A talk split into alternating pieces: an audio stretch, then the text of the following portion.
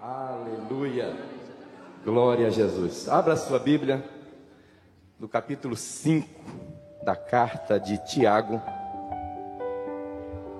Tiago, capítulo 5, na versão revista e atualizada, para que possamos ler do 1 ao 20, conforme recomenda a lição número 13. Leitura Tiago 5, do 1 ao 20. Vamos fazer uma leitura alternada.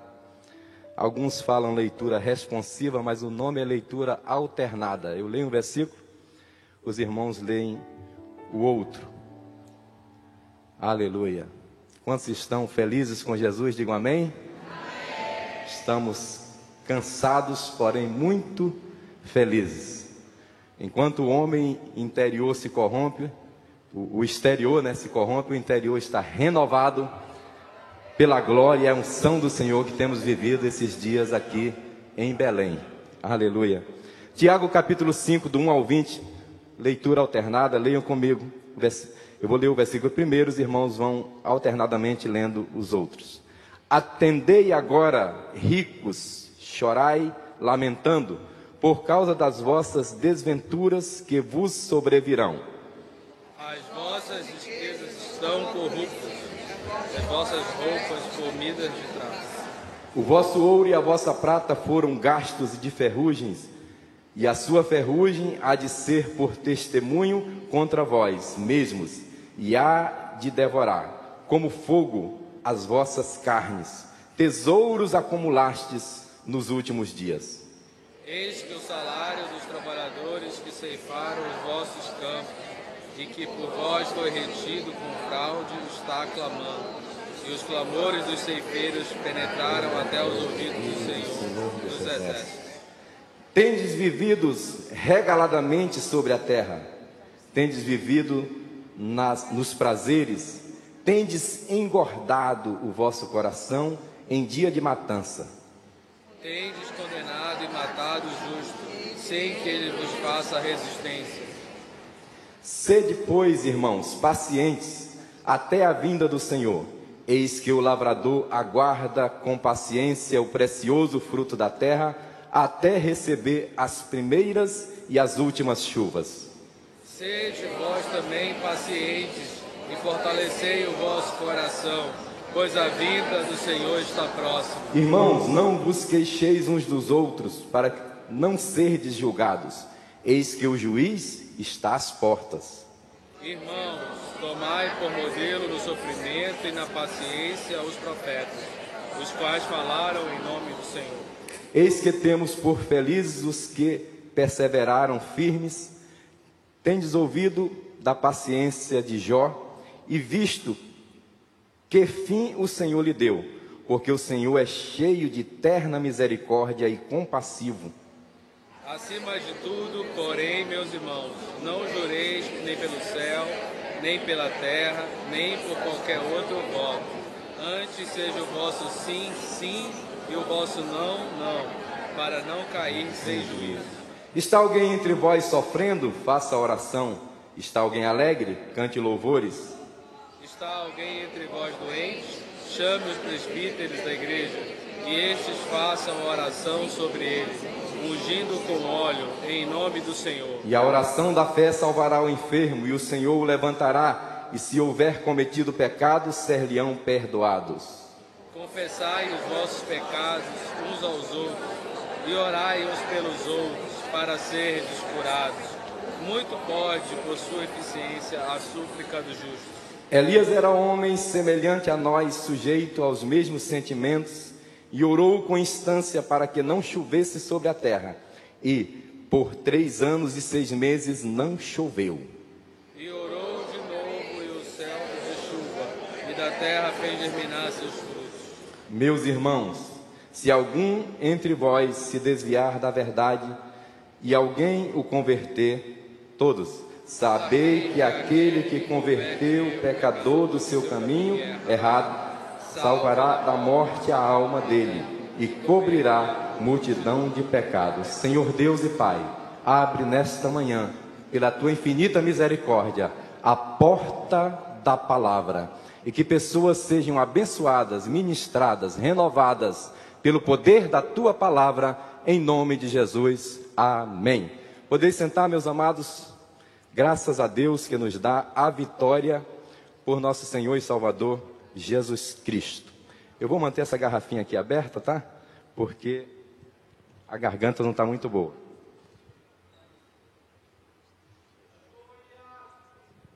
Glória. Meus amados, eu trago uma saudação da Assembleia de Deus no Rio de Janeiro, Campo de São Cristóvão 338. Aqui está o nosso pastor Jean Max, cadê ele? Jean Max, servo de Deus, está ali, ó. Glória, juntamente com a pastora Misilene. Glória a Deus. Aleluia. É uma honra, pastor, poder ministrar aqui na presença desse grande pregador da palavra de Deus. Louva a Deus pastor Felipe, porque tive a oportunidade de ministrar a primeira lição, a número um, em São José dos Campos. Está aqui pastor Pádua, que é o comentarista que até agora já comentou, acho que mais lições, está na quinta já. É, estive ministrando ali no pastor André Câmara a primeira lição. A lição número 10, que foi a última de Hebreus, eu tive a honra de ministrar no pastor Celso Brasil, que é o nosso líder estadual e agora primeiro vice-presidente da CADB. E hoje, ministrando aqui, é uma honra é, estar na Igreja Mãe, ministrando a palavra pela primeira vez. Já estive aqui desde 2011, mas ministrando como hoje é a primeira vez. E eu glorifico a Deus é, por essa oportunidade. Pastor Samuel é, não sabe, Pastor Felipe, o quanto me abençoou com esta oportunidade. Pessoas do Brasil inteiro mandam mensagens Pastor, eu sou do Acre. Pastor, eu sou do Amapá. Aí uma, tem uma cidade no interior do Amazonas que é até difícil o nome. Né? E eles dizem, pastor, me inclui na lista de transmissão. E tem sido uma bênção conhecer essas pessoas para a glória de Deus. E no domingo que vem, se Deus quiser, estarei ministrando a última lição no campo de São Cristóvão 338, repetindo essa aula para a glória de Deus. Eu quero, antes de começar a aula, contar um breve testemunho.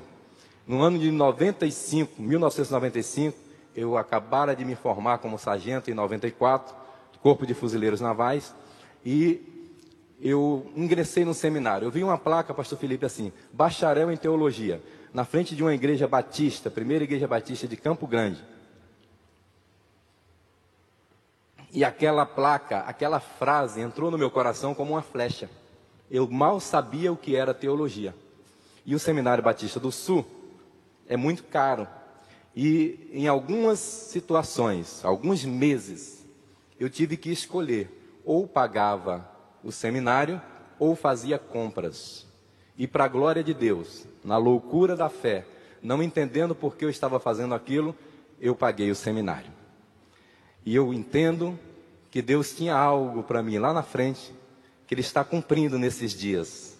Eu acredito que os 111 anos da Assembleia de Deus em Belém está marcando uma nova história dessa igreja. Não foi à toa que o navio não veio e veio um avião. Eu acredito que a palavra e os nossos projetos ministeriais, familiares, espirituais, financeiros, todos eles agora vão decolar como aquele avião, para a glória de Deus. E a palavra correrá velozmente sobre a terra. Aleluia. Louvado engrandecido e exaltado seja o nome do Senhor. Eu sou casado com a pastora Márcia Helena, essa serva de Deus linda que aqui está. Fique em pé, pastora Márcia, senão o pessoal vai. O pessoal quer te conhecer, né? Aleluia. Somos, é, para a glória de Deus, pais do Naum Emanuel, mais novo, e o Nasson Rodrigues, nossas noras Karen e Thaís. A Karen está grávida de sete meses da Radassa, e eu tenho profetizado que Radassa vai ser professora da escola bíblica dominical, para a glória de Deus. Eu tenho nove irmãos, se eu for falar o nome de todos, acho que o tempo não vai dar, mas eu vou tentar. Um abraço para o meu irmão Antônio Alencar, em Salvador, na Bahia, minha irmã Maria do Socorro, meu irmão Davi, Abraão, Daniel, João sou eu, e depois vem Isabel, Zaqueu e Berenice. Tem gente assistindo também no interior do Pará, eu tenho parentes em São Félix do Xingu, na Vila Nereu. Um abraço para toda a família Giló, que é a família da minha mãe. Estão assistindo essa aula também. Deus abençoe a todos, em nome de Jesus. Meus amados, a lição número 13: Injustiça social, paciência e oração do justo. Nos é, objetivos da lição, está exatamente dividido os três capítulos: injustiça social, orientar acerca das injustiças sociais. Paciência é o segundo objetivo, elencar os exemplos de paciência. E três, exortar a igreja às práticas é, piedosas, a oração, o jejum. Louvado seja o nome do Senhor. O primeiro tópico, falar de injustiça social. É, a pastora Márcia comentava comigo ali agora, quando nós víamos as imagens, as cenas da cidade de Melgaço. É, e ela dizia para mim o quanto é constrangedor ver uma situação dessa, né? E isso é exatamente o tema, talvez ninguém, ninguém planejou isso. Nós temos sido 111 anos guiados pela Bíblia e pelo Espírito Santo. Ninguém planejou que a última lição, o tema ia combinar justamente com a ação humanitária que ocorreu na cidade de Melgaço. Pastor Samuel não planejou, mas o Espírito Santo planejou. Porque Deus quer fazer nesse novo tempo da Assembleia de Deus, nessa decolagem nova, Deus quer nos levar a novos horizontes. E um deles é a área social, que vem sendo muito desprezada ao longo do tempo por muitas igrejas. E Deus está nos despertando é, a trabalhar nesta área. E ele começa dizendo, Tiago capítulo 5, versículo 2. Se alguém tiver um microfone para ler esses versículos principais, tem? Tiago capítulo 5, versículo 2. Pode ler, por favor. As vossas riquezas estão corruptas, e as vossas roupagens comidas de traço. Veja bem, amados, riqueza não é coisa ruim. Se alguém tiver riqueza e quiser transferir para mim, meu Pix é o número do telefone, tá? Mas não é isso que ele está falando. Ele está falando de riquezas mal adquiridas. Riquezas adquiridas através de processos ilícitos. Nós citamos aí na, no texto da lição, na página 78 da revista dos professores, está dizendo assim: ó, são tantas formas de corrupção, lavagem de dinheiro, compra de sentença, é, concessões de pedágio, votação, votações subornadas nos diversos níveis do poder legislativo, desvio de fundo de aposentadoria, sonegação de impostos, uso indevido da máquina pública para enriquecimento ilícito. Eu tive o, o privilégio de almoçar com um prefeito de uma determinada cidade e ele me contara acerca de um processo na justiça onde as obras fraudadas, onde era um milhão, se colocava dois milhões, onde era 10 milhões, se colocava 20 milhões. Então, ninguém se contenta mais em roubar é, milhares. É sempre na casa do milhão ou do bilhão. É dessa riqueza que Tiago é, está falando. É nesse nível de pessoas que estão desfrutando de coisas ilícitas, quando deveria estar aplicando essas riquezas para o bem do povo, para o bem da cidade e para o bem da nossa nação. Olha que interessante, meus amados. Em Lucas 16, 19, Jesus conta a parábola de um homem rico e o nome de um mendigo. Qual era o nome do mendigo? Quem disser para mim, pastor Felipe, o nome do rico, eu pago o almoço hoje. Qual o nome do rico? Nome do rico. Tem não? Graças a Deus, ainda bem. Lucrei um almoço. a Bíblia valoriza tanto a riqueza, nesse caso, né? De quem se exalta por causa da riqueza, que ela nem dá o nome do rico. Mas o Lázaro tem nome. Amém?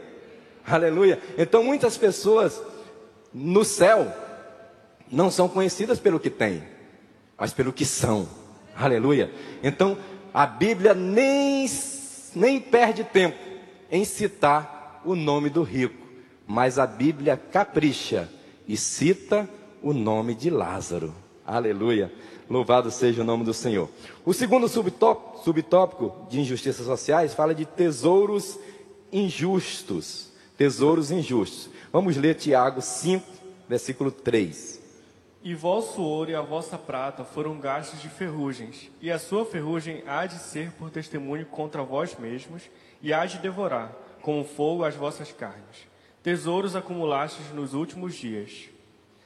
O que ele está querendo dizer aqui combina com o que Paulo disse em 1 Coríntios 7,30, quando Paulo fala que os que compram, como se não comprasse, como se não possuísse. Tá? Os que são casados, como se não fosse.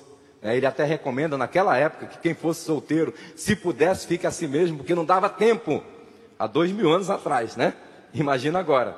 Então nós estamos mais próximos. Então a palavra acumulastes tesouros nos últimos dias é escatos, de onde vem a palavra escatologia, doutrina das últimas coisas. O que é que ele está dizendo? Nós estamos no tempo do fim e pessoas, ao invés de estarem preocupadas com a missão como essa de Melgaço, estão preocupados apenas em acumular riquezas. Se Jesus voltar amanhã, o que será feito dessas riquezas? Vai servir para nada. Eu fui testemunha, eu participei do plano Colo, né? Me lembro porque na época eu eu comprei um carro quando deveria ter comprado uma casa com o dinheiro que eu tinha no bolso. Quase ninguém tinha dinheiro. O banco prendeu o dinheiro de todo mundo. E por incrível que pareça, tinha igrejas que também aplicaram no overnight e ficaram com seu dinheiro preso. Depois de um ano receberam aí em 12 parcelas, se não me engano. Por quê? Porque no tempo do fim, é isso que Tiago está ensinando.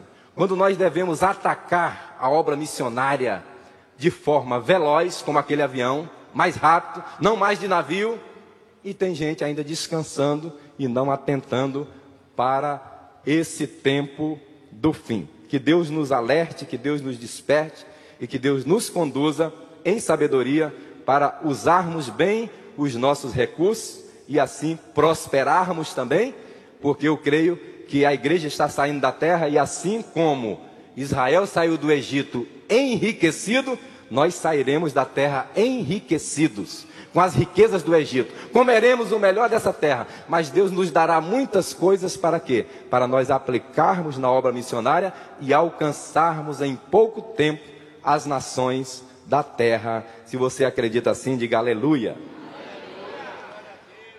Glórias ao nome do Senhor. O clamor dos trabalhadores, Tiago 5, versículo 4. Eis que o salário dos trabalhadores que ceifaram os vossos campos e que por vós foi retido com fraude está clamando. E os clamores dos ceifeiros penetraram até os ouvidos do Senhor dos Exércitos. Meu Deus, a Bíblia diz no Salmo 68, 5 que Deus é pai de órfãos e juiz de viúva. Ou seja, quando alguém despreza um trabalhador, dizendo que não tem o salário, quando o salário está ali guardado no cofre, ou está na conta, aí ele diz: vem amanhã. Mas a família daquele trabalhador está passando fome hoje. O gás acabou hoje. A conta de luz está atrasada, vai cortar hoje. E quando aquele pobre clama, a Bíblia diz em Jó 38, 28, que assim fizeram, que o clamor do pobre subisse até Deus, e este ouviu o lamento dos aflitos. Meu Deus. Ou seja, arrumou uma briga com Deus, por causa da injustiça social.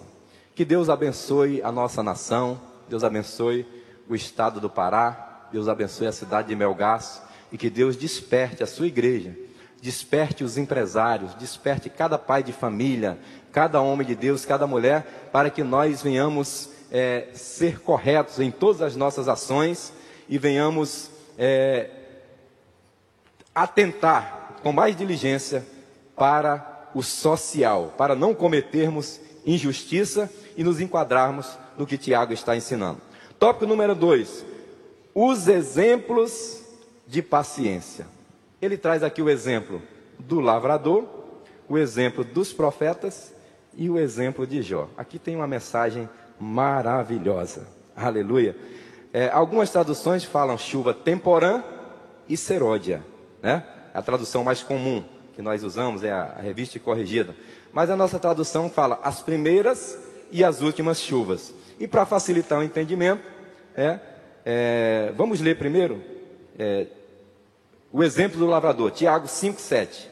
Sede, pois, irmãos, pacientes até a vinda do Senhor. Eis que o lavrador aguarda com paciência o precioso fruto da terra, até receber as primeiras e as últimas chuvas. As primeiras e as últimas chuvas. Nas primeiras, ele semeia para colher nas últimas chuvas. Eu coloquei um texto que está em Gênesis 14, é, 18, 14, que diz: Deus dizendo para Sara, ali quando apareceram a Abraão, três varões, tá? Você pode corrigir na sua Bíblia com tranquilidade, que tem Bíblia que coloca no título três anjos. Eu risco o título, porque título não é Bíblia. O título pode ser corrigido, editado, alterado de acordo com a tradução, tá? O texto diz três varões. Por que não são três anjos? Porque um era o Senhor dos Exércitos. Um fica diante de Abraão e ele adora. Anjo não recebe adoração. Um fica diante de Abraão e ele adora até de tarde. E antes dos dois saírem para destruir Sodoma e Gomorra, esse que é o Todo-Poderoso, comandante dos três, ele diz: Existe alguma coisa impossível para o Senhor? Na primavera voltarei a você e Sara terá um filho. Aleluia. Essa versão NVI me cativa, porque a primavera é tempo dos frutos e das flores. A primavera é o tempo do cumprimento das promessas de Deus. E se Deus me permitiu ministrar nessa manhã, eu quero profetizar para você que um tempo de primavera está chegando sobre nós. Um tempo de primavera está chegando sobre a Assembleia de Deus no Brasil, sobre a CIMADB, CADB, sobre os nossos ministérios. Tempo de colheita, tempo de cumprimento das promessas de Deus. Eu não sei quanto tempo tu espera Sara, quanto tempo você espera Abraão, mas chegou o tempo. Daqui um ano, quando Deus disse daqui um ano, pastor Giamax, não tem mais volta, porque naquele dia, com a participação do coadjuvante Abraão, naquele dia, Sara engravidou. Aleluia! Naquele dia, Sara engravidou, e depois que engravida, meu irmão, nove meses depois, não tem jeito, vai sair, vai nascer. Aleluia. E eu estou saindo de Belém, grávido de Deus, grávido das promessas. Eu creio que é tempo da primavera. Na primavera tornarei a ti, no tempo da segunda chuva, e tu terás um filho. Aleluia. Essa foi a palavra que Deus me deu quando, depois de um jejum que Deus me levou a fazer, foi outra loucura da fé, de 40 dias, até as 15 horas. E no último dia daquele jejum, e o propósito era, pastor Felipe, igreja, pastoreio. Isso era 2003, 2002. E no último dia do jejum, entregando no monte, a Bíblia se abriu praticamente sozinha. Nesse versículo, daqui a um ano tornarei a ti, e no tempo determinado tu terás um filho. Um ano depois, exatamente, no tempo de Deus, no tempo da gestação, eu assumi a primeira igreja congregação Monte Oreb do campo de Arthur Rios, lá em Campo Grande, no Rio de Janeiro.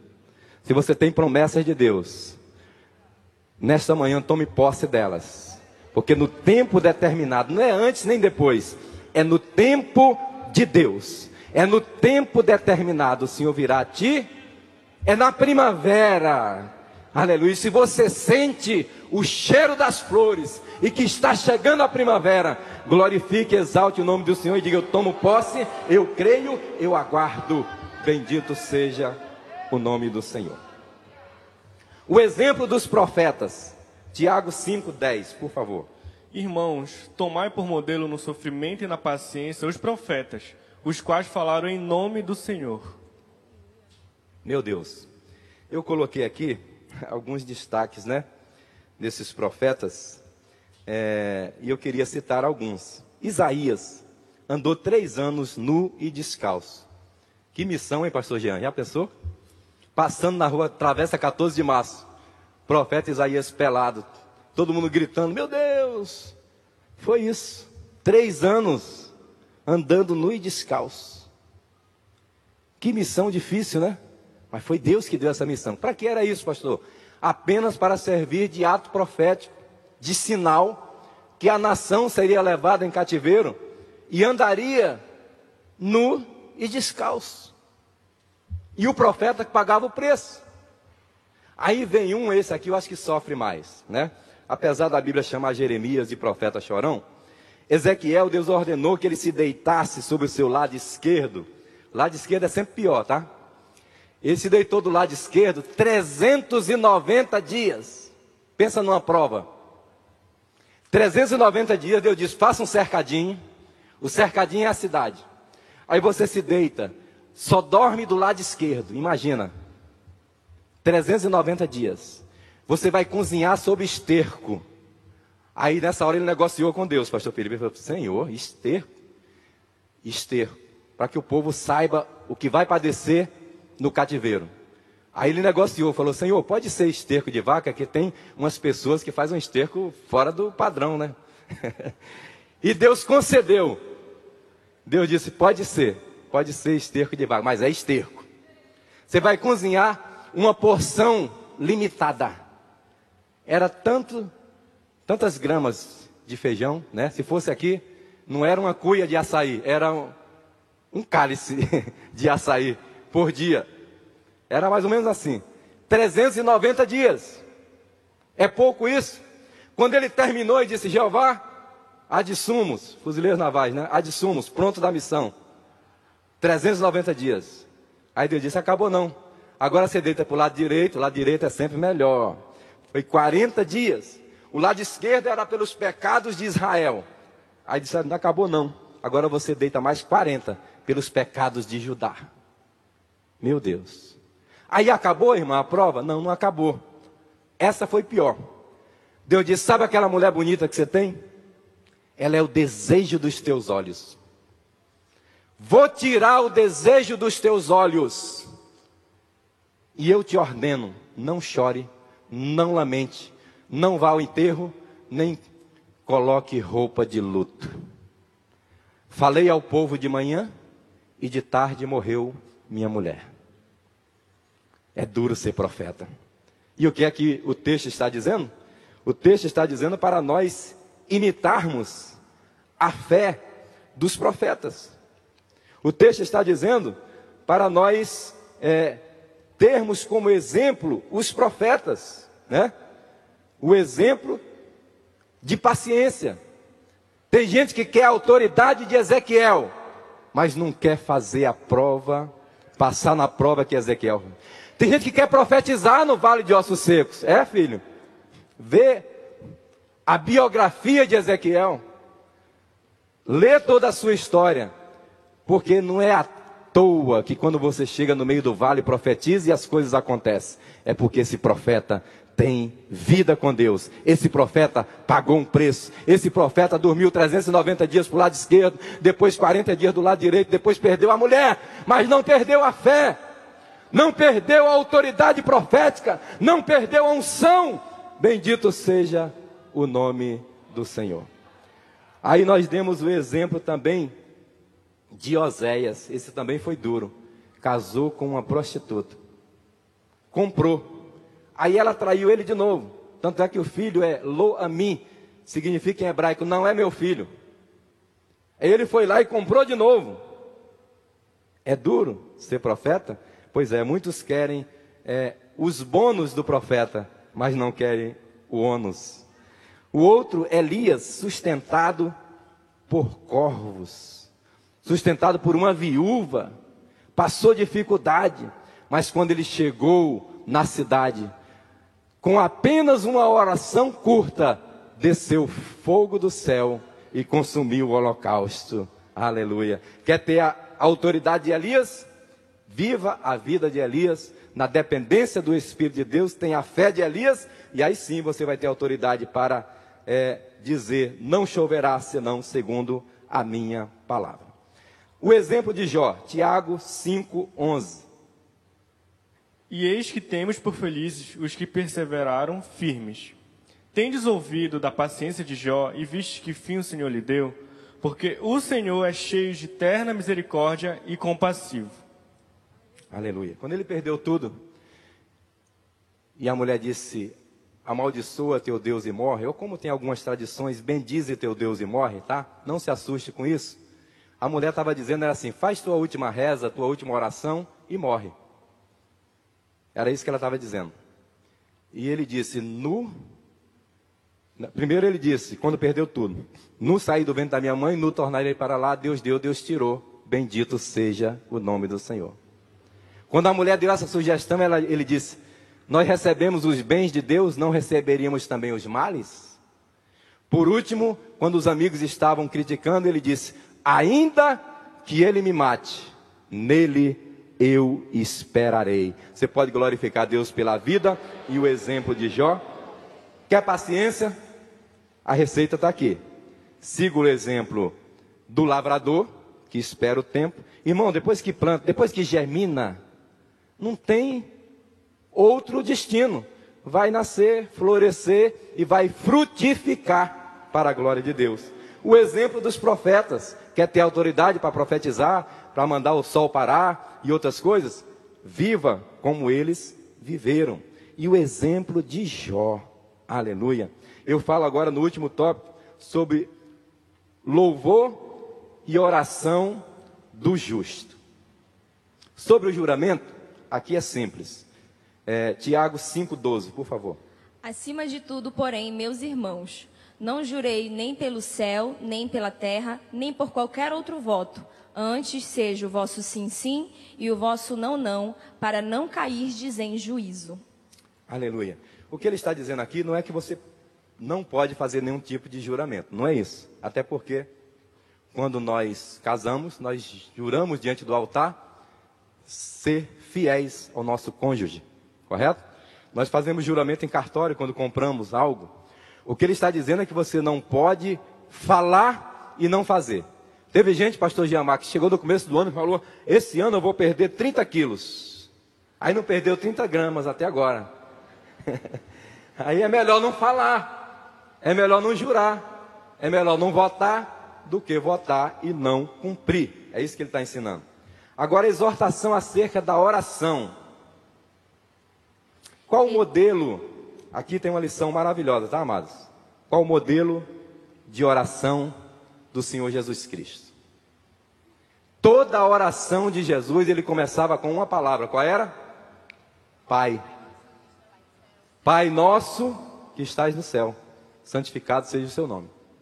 Quando ele foi ressuscitar Lázaro, ele disse: Pai, eu sei que sempre tu me ouves, mas para que eles saibam que tu estás comigo, Lázaro, sai para fora. Quando ele estava no Getsemane, aliás, antes do Getsemane, no João 17, 17, ele diz: Pai, a glória que eu tinha com eles antes da fundação do mundo, eu quero que tu dês para eles. E ele ainda disse: Pai, santifica-os na verdade, a tua palavra é a verdade. No Getsemane ele disse: Pai, se possível, passa de mim esse cálice. Quer aprender a orar com Jesus? Começa chamando de papai. Eu tenho dois filhos, o Nasson e o Naum Emanuel. O Nasson fala mais grosso que eu, somente agora que eu estou rouco. Aí ele liga e fala: Bença, pai. Aí já, já quebra. Eu pego, passa o Pix, quer quanto? O outro também, Naum, quando fala pai, já quebra. Tem gente que quer orar para Deus, ele fala assim: Senhor nosso Deus e nosso Pai. Senhor, a tua palavra diz, aí como se Deus não conhecesse a Bíblia, né? E aí ele vai e faz um discurso e cita uma poesia de Vinícius de Moraes. Nada disso mexe com o coração de Deus. Agora, quando você diz, Abba, Pai.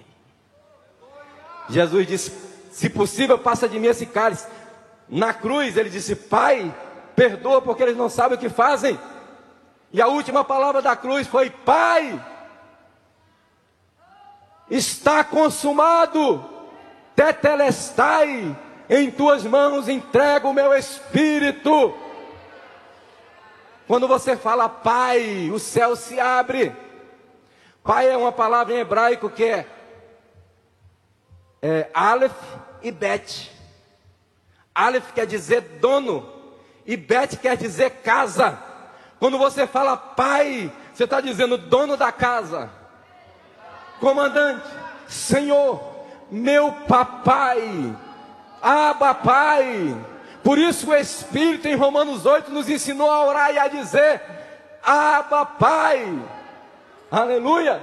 Quando você fala pai, você está se rendendo. Por isso que quando o ministério de louvor cantou rendido estou, eu me alegrei no Espírito de Deus, porque quando você chama Pai, você se rende. Você entrega tudo para aquele que é o comandante de todas as coisas. Existem orações que não têm palavras. Vou dar alguns exemplos. Deus me deu uma mensagem. Pastor Jean, que é pregador, quando a gente está dando aula, ele pega sempre umas, umas coisinhas e vai montando outras mensagens, né? Todo pregador é assim. E eu preguei uma vez sobre as reticências de Jó. Perdão, reticências de Jabes. Porque Jabes é aquele que é nascido com dores. E ele diz, ele era, é, coitado, o sofredor da família, né? A ovelha negra. Aí ele diz, mas se o Senhor for comigo, e se do mal eu não for aflito, e se o Senhor me abençoar, a tradição, a tradução revista e atualizada coloca reticências. Ou seja, parou a oração no meio do caminho, não tinha mais o que dizer, só lágrimas. E aí diz: E Deus atendeu a sua oração. E eu preguei sobre as reticências de Jabes. Sabe o que são reticências? É quando você não tem mais palavra. É quando você não tem mais o que dizer. Reticências de Ana, ela só mexia os lábios. Reticência de Jó, você passa o, o, livro todo de Jó ele se defendendo, mas eu não errei, eu não falei, eu não sei porque isso aconteceu. E os amigos dizendo: Olha, vê direitinho, acho que você cometeu algum pecado oculto. E ele: Não, não, não, não. No 36, lá no final, se não me engano, é o 36 ou é o 35, diz assim: Acabaram-se as palavras de Jó.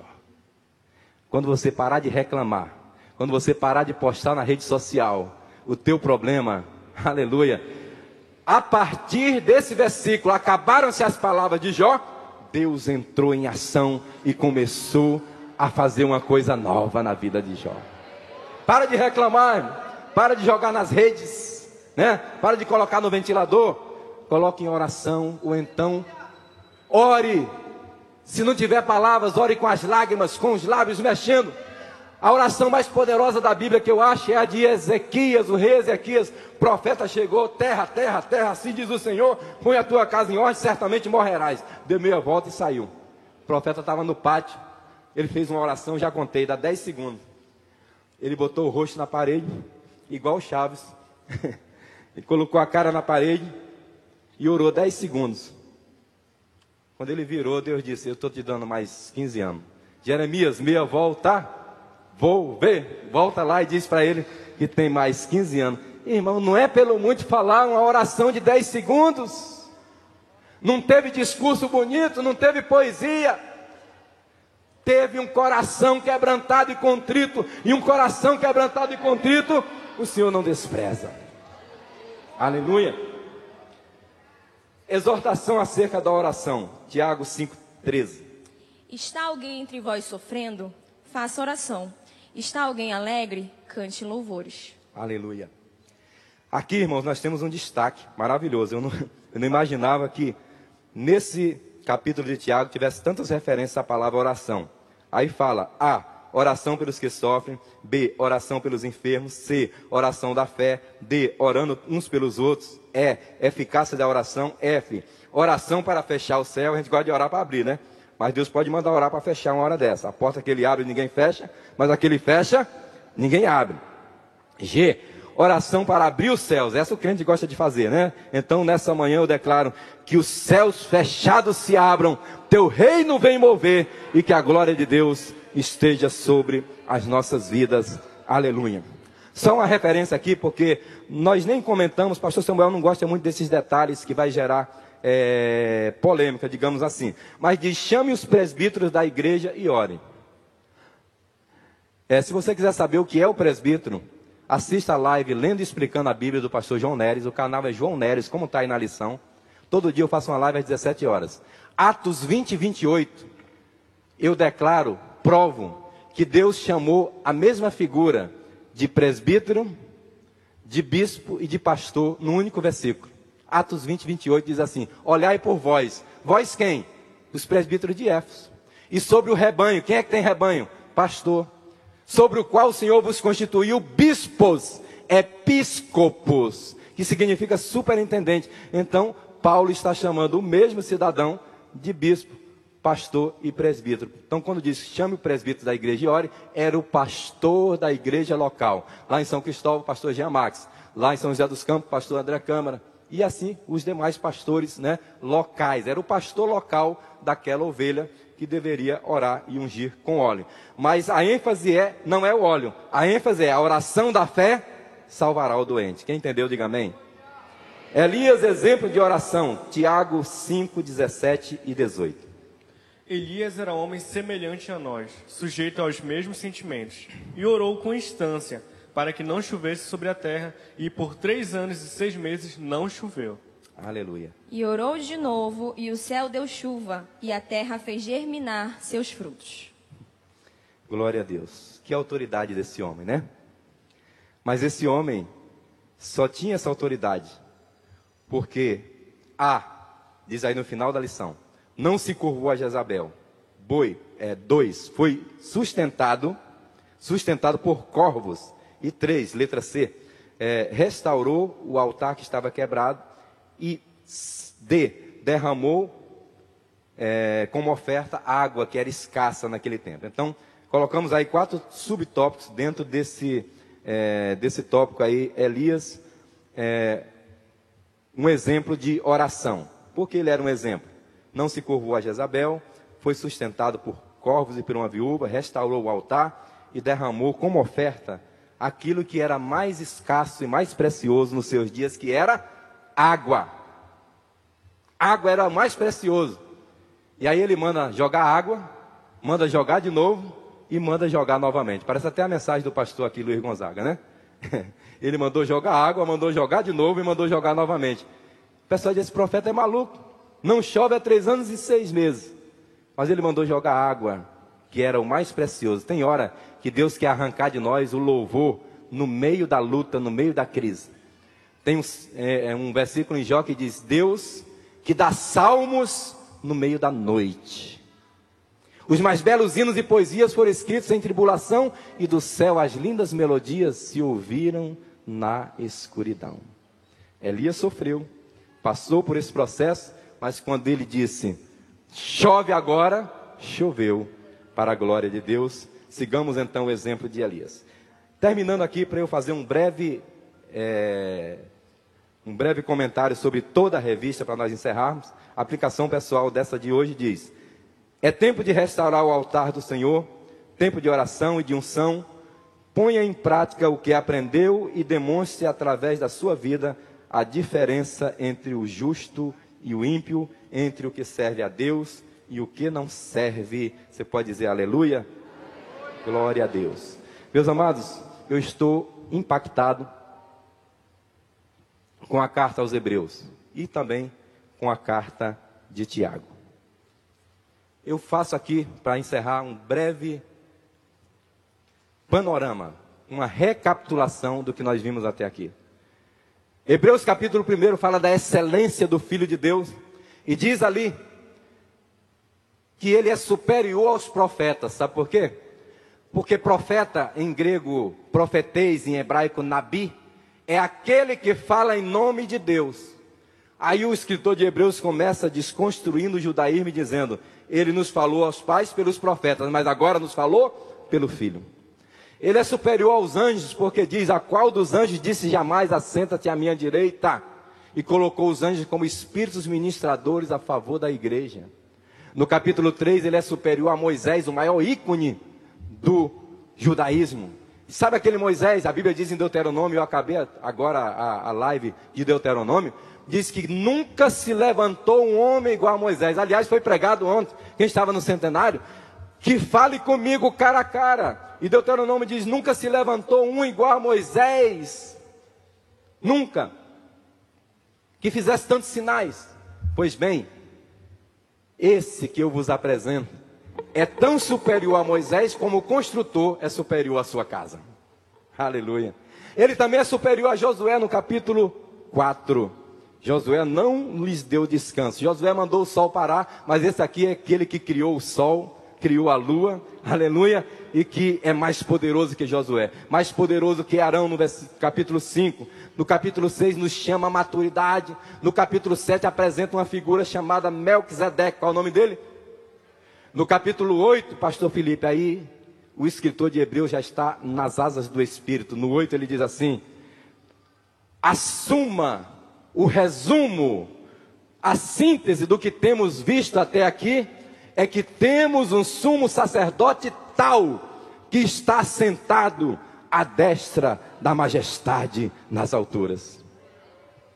Acontece, pastor Felipe, que sacerdote não tem trono, mas o nosso tem. E por que o nosso tem? Porque ele é sacerdote e é rei. E também é profeta. Ninguém poderia acumular esses três ofícios. Davi era rei, e era profeta, mas não era sacerdote. Samuel era profeta, era sacerdote e até era juiz, mas não era rei. O nosso é rei, é sacerdote, é profeta, é apóstolo da nossa confissão, bispo das nossas almas e sumo pastor. Agora, quando diz aqui temos um sumo sacerdote tal, eu me lembro que quando nós damos o dízimo, nós recebemos uma bênção tal. Eu me lembro que João 3,16 diz que Deus amou o mundo de tal maneira. E quando diz que nós temos um sumo sacerdote tal, é porque ele é como ninguém. Ele é sacerdote e ele é rei. Agora pega essa daí, se liga aí, pastor Jean Max. Como sacerdote, ele se humilha, mas como rei, ele é exaltado para sempre. Como sacerdote, ele pede, mas como rei, ele concede. Como sacerdote, ele intercede. Como rei, ele responde. Aleluia. Como sacerdote, ele está vestido em vestes de linho e em tempo de jejum ele se vestia em, com vestes de saco. Mas como rei, ele está revestido da glória eterna do Pai. Como sacerdote, ele transportava a arca da aliança, mas como rei, ele é transportado nas asas dos querubins. Bendito seja o nome do Senhor. Adore ao Rei e adore o sacerdote. Adore também ao Cordeiro. Adore o leão. Adore aquele que é digno. Aleluia. No capítulo 9 e 10 de Hebreus, fala que ele entrou num santuário celestial. Eu preciso só de uns quatro minutos para encerrar. Pode ser, Pastor Felipe? Um santuário celestial não era o santuário de Arão Aquela arca que a Indiana Jones está procurando até hoje, sumiu. Mas a minha arca, quando tocou a última trombeta lá em Apocalipse, diz: E a arca do Senhor foi vista no seu templo. Aleluia. Nossa arca está guardada, guardadinha, lá ninguém mexe. Ninguém rouba. E em algum momento no céu, a igreja estava apagada, pastor Jean, o santuário estava apagado. De repente, em algum momento na eternidade, um sacerdote entrou. Não era Arão, não era Eleazar, era o sumo sacerdote eterno, segundo a ordem de Melquisedeque. Ele começou a acender o castiçal de ouro, as lamparinas. E quando ele começou a acender tudo, o Pai se levanta do trono, aleluia. Ele acende o altar de incenso. Ele acende ali para entrar na cortina, no santuário que se chama Santo dos Santos. Quando a cortina se abre, ele entra. Não é Arão, não é Eleazar, é o próprio Filho de Deus, o sumo sacerdote eterno. E ele não tem para oferecer sangue de outro cordeiro, ele tem seu próprio sangue. Como Deus não aceitar, porque aquele sangue caía sobre o propiciatório. Propiciatório vem de tornar propício. Quando o sangue pingou ali, era o sangue do próprio filho. Bendito seja o nome do Senhor. Um novo e vivo caminho se abriu para nós entrarmos. Aleluia. Aí ele vai falar no capítulo 11 da galeria dos heróis da fé só para dizer no capítulo 12 que Ele é autor e consumador da nossa fé. Ele fala de todos esses heróis da fé, mas eles não alcançaram a promessa. A promessa é o Cristo, a promessa é a semente da mulher, a promessa é Jesus, aleluia, para que eles sem nós não fossem aperfeiçoados. Ele falou de todos os heróis da fé, só para dizer para você no último capítulo assim: Ele é o mesmo ontem, hoje e eternamente. Abraão morreu, Moisés já foi, Gunaving também já foi, Daniel Berg partiu, mas ele é o mesmo, ontem, hoje e eternamente. Fique de pé em nome de Jesus. Aleluia. Aleluia. Eu quero terminar com dois versículos de Hebreus. Se os irmãos puderem projetar. Hebreus 13, 20 e 21. Hebreus 13, 20 e 21. Aleluia. Hebreus capítulo 13, 20 e 21. Que essa bênção seja sobre a igreja mãe, pastor Felipe. Que essa bênção seja sobre a CIMADB, sobre a CADB, sobre cada ministério aqui representado. Que essa bênção seja sobre a nossa vida. Aleluia. Eu estou constrangido pelo poder da palavra na carta de Hebreus e Tiago. E eu quero concluir essa palavra hoje, ministrando sobre vocês essa palavra. Ora, o Deus de paz, que pelo sangue da aliança eterna tornou a trazer dos mortos o nosso Senhor Jesus Cristo, grande pastor das ovelhas, vos aperfeiçoe em toda boa obra, para fazerdes a sua vontade, operando em vós o que perante ele é agradável por Jesus Cristo, a qual seja glória para todos sempre. Amém. O grande pastor é ele. O sumo sacerdote é ele.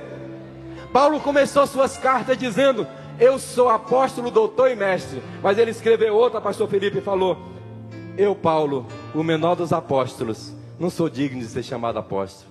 Depois ele escreveu outra e disse: Eu, Paulo, o menor de todos os santos, porque eu persegui a igreja de Deus. Quando ele estava morrendo, ele disse: Timóteo, palavra fiel é essa e digna de toda aceitação. Cristo Jesus veio buscar os pecadores, dos quais eu sou o principal foi promovido de apóstolo, doutor e mestre para principal dos pecadores. Enquanto não nos sentirmos assim, não estaremos plenos na presença do Senhor. Tiago começa a sua carta e eu encerro aqui dizendo: Tiago, servo de Deus e do Senhor Jesus Cristo. Mais humilde que Tiago, só Judas que diz: Judas, servo de Jesus Cristo e irmão de Tiago. Aleluia! Enquanto os apóstolos lutavam para ser mais humilde, tem muita gente hoje querendo dar carteirada. O apóstolo dava carteirada de humildade. Glória a Deus! Louvado seja o nome do Senhor. Amém.